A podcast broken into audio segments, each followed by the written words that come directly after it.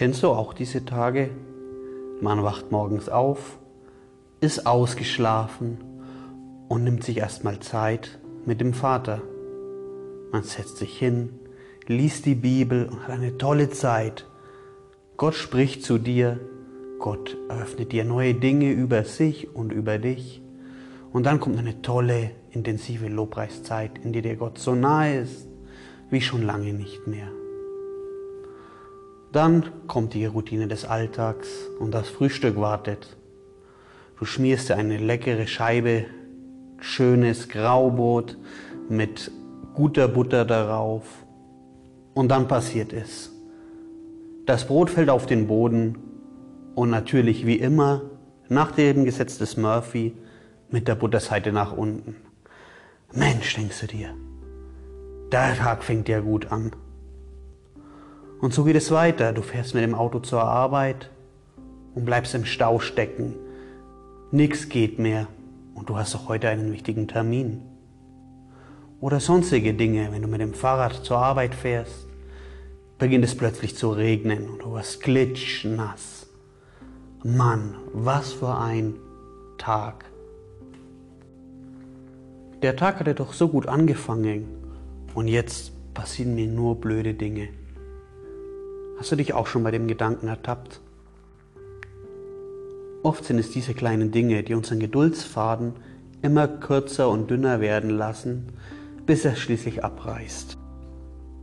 Das kann sein, dass du deinem Arbeitskollegen unwirsch und hart antwortest, wenn er dir eine ganz normale Frage stellt. Und schon sind wir mitten im Thema von heute. Leben im Geist oder Leben im Fleisch. Letzte Woche habe ich über das Thema True Crime oder wie wir mit unserem Versagen umgehen gesprochen. Du kannst diese Folge übrigens auf Spotify, auf Anchor oder auf iTunes gerne nachhören. Du findest meinen Podcast unter dem Namen Glaubensimpulse. Zum Abschluss hatte ich Römer 8, Vers 1 gelesen. So gibt es nun keine Verdammnis für die, die in Christus Jesus sind, die nicht nach dem Fleisch leben, sondern nach dem Geist. Wie lebe ich nach dem Geist? Und was bedeutet das für meinen Alltag? Das Wort Geist wird im Hebräischen mit Ruach übersetzt oder im Griechischen mit Pneuma. Ruach oder Pneuma bedeutet jedoch nicht nur Geist, sondern auch Atem.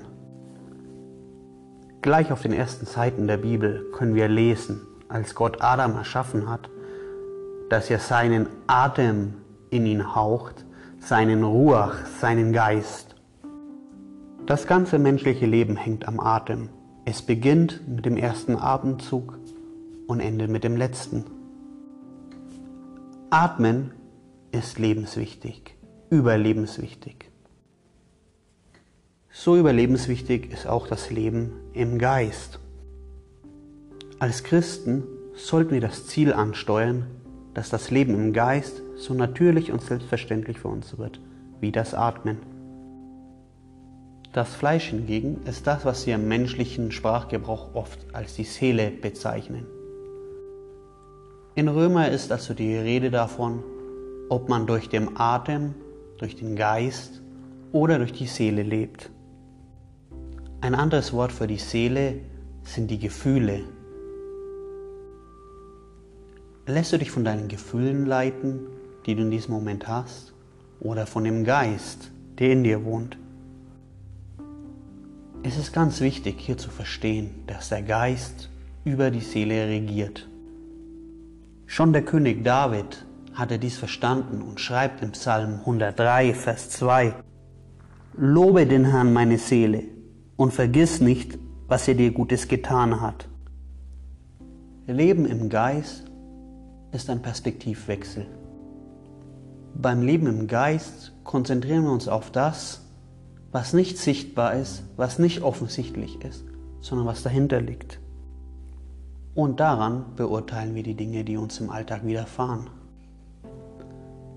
Vielleicht ist das im Stau stehen eine optimale Möglichkeit, um auch mal erneut Jesus die Ehre zu geben. oder für das heruntergefallene Butterbrot kannst du Gott dankbar sein dafür, dass du zu essen hast, dass du im Kühlschrank noch ein weiteres Stück Butter hast und noch ein Brot essen kannst. Oder dann der Streit mit dem Arbeitskollegen. All die kleinen Dinge davor führen dazu, dass du voller Ärger bist. Deine Seele ist voller Ärger, die sich dann entlädt. Leben im Geist ist etwas, das man trainieren muss. Beim Leben im Geist muss man den Muskel trainieren, wie ein Fitnesstrainer seine Muskeln im Fitnessstudio trainiert. Um im Fitnessstudio zu trainieren, muss man dieselbe Übung immer wieder wiederholen. Zehn Wiederholungen, Pause. Zehn Wiederholungen, Pause. Und langsam aber sicher wächst der Muskel. So kannst du auch deinen Muskel für, den für das Leben im Geist trainieren. Dieselbe Bewegung immer wieder wiederholen. Einatmen und ausatmen.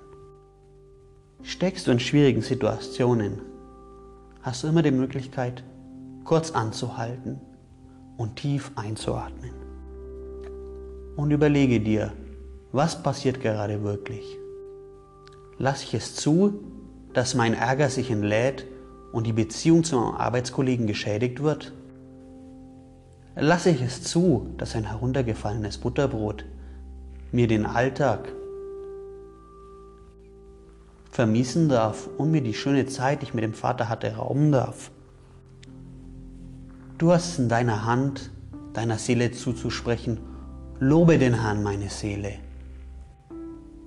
Die Seele wird sich dem Geist unterordnen. Doch dazu gehört Training. Tägliches Training bis es zur Routine wird, wie das Einatmen und Ausatmen. Atme die Vergebung, die Freiheit ein, von der in Römer 8 die Rede ist. Es gibt keine Verdammnis für alle, die in Jesus Christus sind. Und atme die Liebe des Vaters für die Menschen aus und atme seine Vergebung wieder ein. Lass nicht zu, dass Emotionen dich steuern, sondern lass dich vom Geist leiten. Ich wünsche dir einen guten Start in dein Training nach dem Leben im Geist. Sei gesegnet.